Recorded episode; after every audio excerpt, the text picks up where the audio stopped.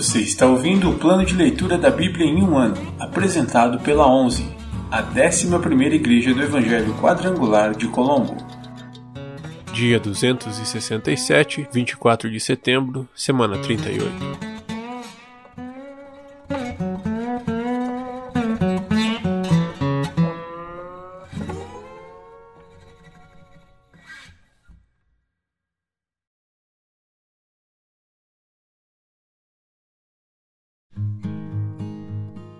Primeira carta de João, capítulo 2 Meus filhinhos, escrevo-lhes estas coisas para que vocês não pequem.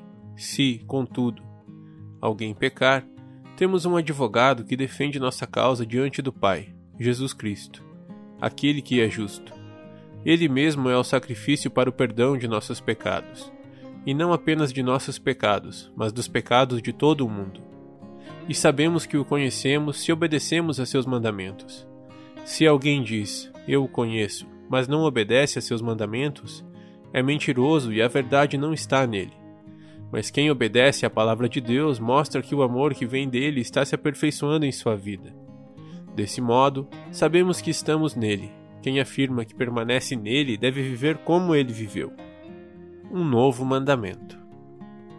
Amados, não lhes escrevo um novo mandamento, mas um antigo, que vocês têm desde o princípio é a mesma mensagem que ouviram antes, e, no entanto, também é um novo mandamento, cuja verdade ele demonstrou, e vocês também a demonstram, pois a escuridão está se dissipando e a verdadeira luz já brilha. Se alguém afirma, estou na luz, mas odeia seu irmão, ainda está na escuridão. Quem ama seu irmão permanece na luz e não leva outros a tropeçar. Mas quem odeia seu irmão ainda está na escuridão e anda na escuridão não sabe para onde vai, pois a escuridão o cegou. Escreva a vocês, filhinhos, porque seus pecados foram perdoados pelo nome de Jesus.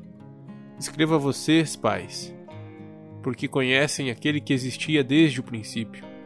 Escreva a vocês, jovens, porque venceram a batalha contra o maligno. Escrevi a vocês, filhinhos, porque conhecem o Pai. Escrevi a vocês, pais, porque são fortes a palavra de Deus permanece em seu coração, e vocês venceram o maligno. Não se deve amar este mundo. Não amem este mundo, nem as coisas que ele oferece, pois quando amam o mundo, o amor do Pai não está em vocês, porque o mundo oferece apenas o desejo intenso por prazer físico, o desejo intenso por tudo que vemos e o orgulho de nossas realizações e bens. Isso não provém do Pai, mas do mundo. E este mundo passa, e com ele tudo o que as pessoas tanto desejam, mas quem faz o que agrada a Deus vive para sempre. Advertências sobre os anticristos. Filhinhos, chegou a hora final. Vocês ouviram que o anticristo está por vir, e muitos anticristos já apareceram. Por isso sabemos que chegou a hora final. Eles saíram de nosso meio, mas, na verdade, nunca foram dos nossos. Do contrário, teriam permanecido conosco. Quando saíram, mostraram que não eram dos nossos. Mas vocês não são assim, pois o Santo lhes deu sua unção, e todos vocês conhecem a verdade. Não lhes escrevo porque não conhecem a verdade, mas porque a conhecem e sabem que a verdade não produz mentira alguma. E quem é mentiroso? Aquele que afirma que Jesus não é o Cristo. Quem nega o Pai e o Filho é o Anticristo. Aquele que nega o Filho também não tem o Pai. Quem reconhece o Filho tem também o Pai. Portanto, cuidem para que permaneça em vocês o que lhes foi ensinado desde o começo.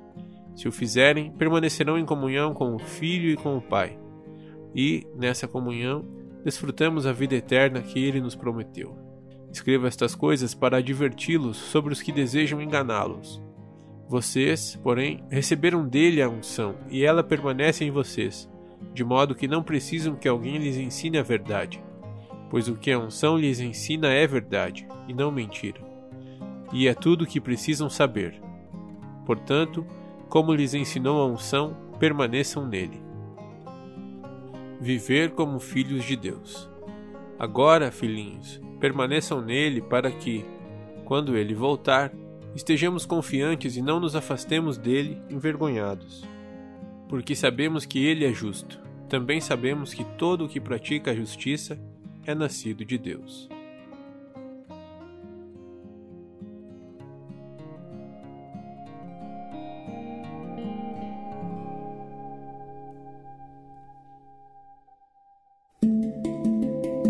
Antigo Testamento Livros históricos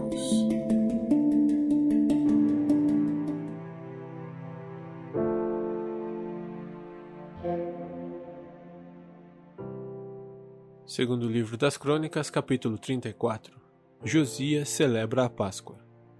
Então Josias celebrou a Páscoa do Senhor em Jerusalém, e assim o cordeiro pascal foi abatido no décimo quarto dia do primeiro mês. Josias também nomeou os sacerdotes para suas atribuições e os encorajou a realizar seu trabalho no templo do Senhor.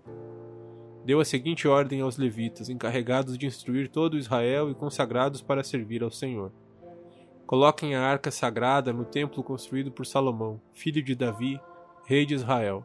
Não precisam mais levá-la de um lado para outro sobre os ombros. Agora, dediquem seu tempo a servir ao Senhor, seu Deus, e a seu povo, Israel.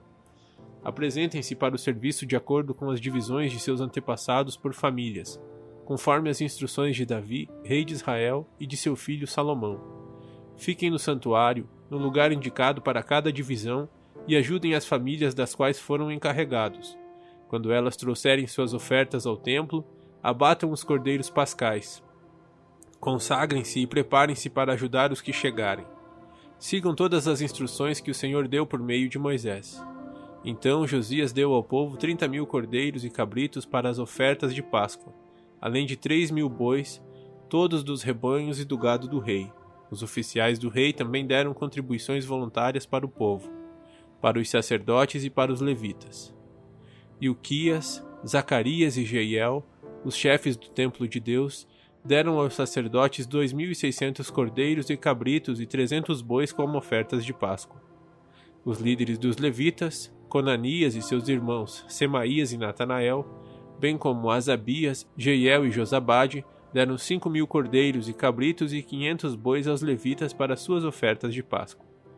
Quando tudo estava pronto para a comemoração da Páscoa, os sacerdotes e os levitas tomaram seus lugares, organizados de acordo com suas divisões, conforme o rei havia ordenado. Então os levitas abateram os cordeiros da Páscoa e apresentaram o sangue aos sacerdotes, que o aspergiram sobre o altar enquanto os levitas preparavam os animais. Repartiram os holocaustos entre o povo de acordo com suas divisões, para que as famílias os oferecessem ao Senhor conforme prescrito no livro de Moisés. E fizeram o mesmo com os bois, assaram os cordeiros da Páscoa, como prescrito, cozinharam as ofertas sagradas em potes, caldeirões e panelas e os levaram depressa ao povo. Em seguida, os levitas prepararam as ofertas de Páscoa para si mesmos e para os sacerdotes, os descendentes de Arão, pois os sacerdotes haviam ficado ocupados desde a manhã até a noite, oferecendo os holocaustos e as porções de gordura. Os levitas se encarregaram de todos os preparativos. Os músicos, descendentes de Asaf, estavam em seus lugares, segundo as ordens de Davi. Asaf, Emã e Gedutum, vidente do rei, os guardas das portas não precisaram deixar seus postos, pois seus parentes, os levitas, também lhes prepararam as ofertas de Páscoa. Toda a cerimônia para a Páscoa do Senhor foi realizada naquele dia. Os holocaustos foram sacrificados no altar do Senhor, como o rei Josias havia ordenado. Todos os israelitas presentes em Jerusalém celebraram a Páscoa e a festa dos pães sem fermento por sete dias. A Páscoa não havia sido celebrada dessa maneira desde o tempo do profeta Samuel. Nenhum dos reis de Israel havia comemorado a Páscoa como o rei Josias. Com todos os sacerdotes e os levitas, os habitantes de Jerusalém e o povo de todo Judá e Israel que estavam presentes na cidade. Essa comemoração de Páscoa ocorreu no 18º ano do reinado de Josias. Josias morre na batalha. Depois que Josias terminou de restaurar o templo, Neco, rei do Egito, levou seu exército para Carmeques, junto ao rio Eufrates, e Josias e seu exército saíram para lutar contra ele. O rei Neco, porém, enviou mensageiros a Josias para lhe dizer: O que quer comigo, rei de Judá? Hoje não tenho nada contra você. Estou a caminho da batalha contra outra nação. E Deus ordenou que eu me apressasse. Não interfira com Deus, que está comigo, ou ele o destruirá. Josias, porém, não deu ouvidos às palavras de Neco, que ele havia falado amando de Deus, e não quis voltar atrás. Em vez disso, disfarçou-se e levou seu exército para a batalha na planície de Meguido. Arqueiros do inimigo atingiram o rei Josias com suas flechas, e ele gritou para seus homens: Tirem-me da batalha, pois estou gravemente ferido. Então tiraram Josias de sua carruagem e o colocaram em outra. Levaram-no de volta para Jerusalém, onde morreu e foi sepultado no cemitério dos reis.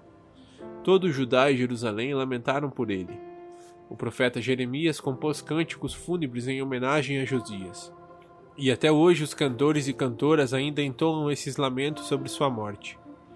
Eles se tornaram uma tradição e estão registrados no Livro das Lamentações. Os demais acontecimentos do reinado de Josias e seus atos de devoção, realizados de acordo com a lei do Senhor, do início ao fim, estão registrados no Livro dos Reis de Israel e de Judá.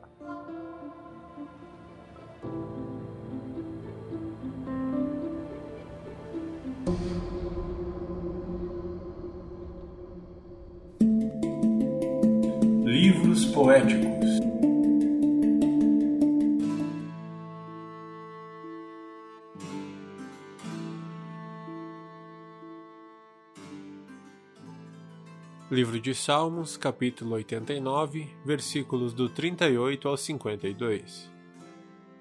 Agora, porém, tu o rejeitaste e o descartaste.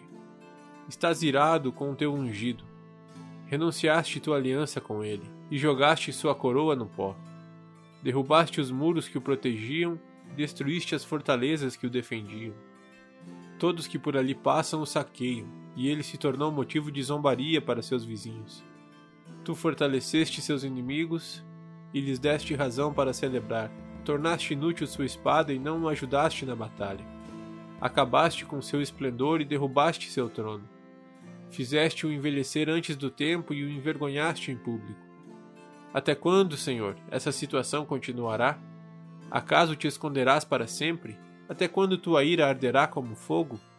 Lembra-te de como minha vida é curta, de como é vazia a existência humana. Ninguém vive para sempre, todos morrem. Ninguém escapa das garras da sepultura.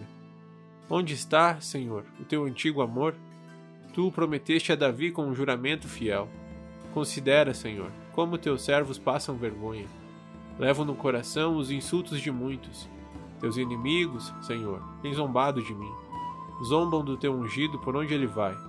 Louvado seja o Senhor para sempre. Amém e amém.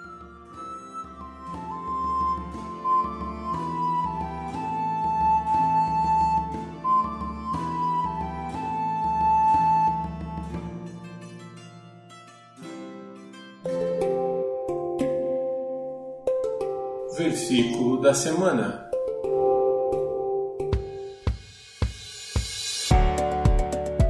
Se confessarmos os nossos pecados, Ele é fiel e justo para nos perdoar os pecados e nos purificar de toda a injustiça. 1 João 1,9 Se confessarmos os nossos pecados, Ele é fiel e justo para nos perdoar os pecados e nos purificar de toda a injustiça.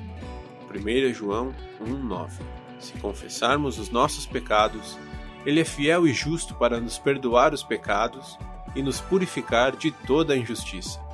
1 João 1, 9